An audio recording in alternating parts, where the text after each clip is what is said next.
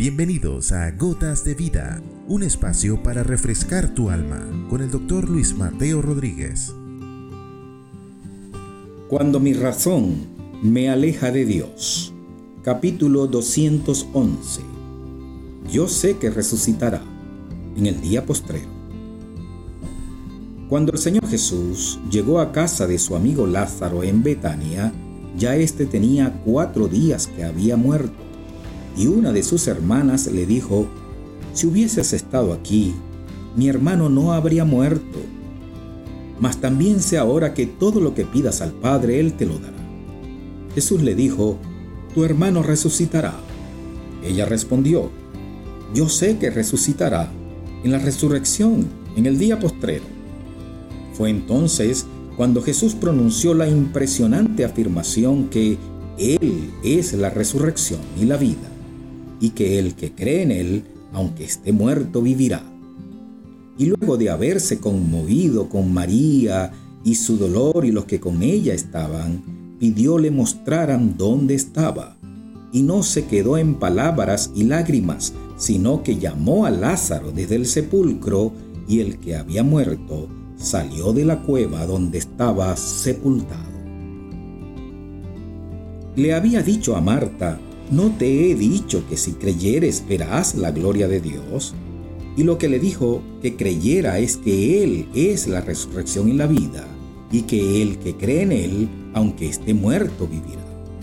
Y pese a sus dudas, o simplemente a no haber visto eso nunca, Lázaro resucitó para gloria de Dios, bendición de su familia y testimonio a todos los presentes que alguien extraordinario estaba entre ellos, el Hijo de Dios. Aquí se contrasta la creencia de Marta y los que estaban allí que habría resurrección, pero al final de los tiempos. Además que los muertos no resucitan todos los días, y menos de cuatro días de muerto. El razonamiento basado en la experiencia y la lógica humana con frecuencia nos hace dudar y se opone al creer y a la fe en un Dios todopoderoso. Si queremos razonar como base para nuestras creencias y modos de vivir, entonces tendremos que razonar como Dios lo enseña en su palabra y no como se aprende en los sistemas creados por el hombre. La gota de vida que te traigo hoy es que no te fíes ni siquiera de tu razonamiento, si quieres alcanzar la vida eterna.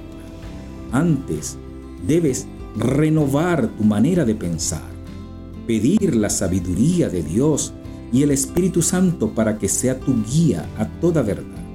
No es posible que lo espiritual se entienda desde lo humano, pues llegamos a tener conclusiones humanas de hechos espirituales y no son compatibles.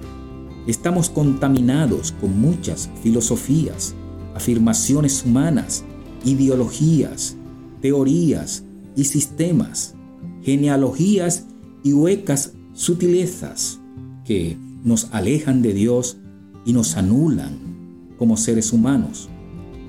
Dijo Jesús, y conocerán la verdad, y la verdad los hará libres. Yo soy el camino, y la verdad, y la vida. Padre Eterno, en el nombre de Jesús, nos acercamos a ti en la confianza que nos da tu palabra hecha carne y camino nuevo para llegar a ti, creyendo que en tu trono de gracia hallaremos misericordia y oportuno socorro. Ten compasión de tanta gente que se aleja de ti confiando más en los hombres y en su razonamiento que en tu palabra de vida. Sea tu Espíritu Santo sobre cada creyente, confirmando tu palabra y renovando nuestro entendimiento. En el nombre de Jesús. Amén. Has escuchado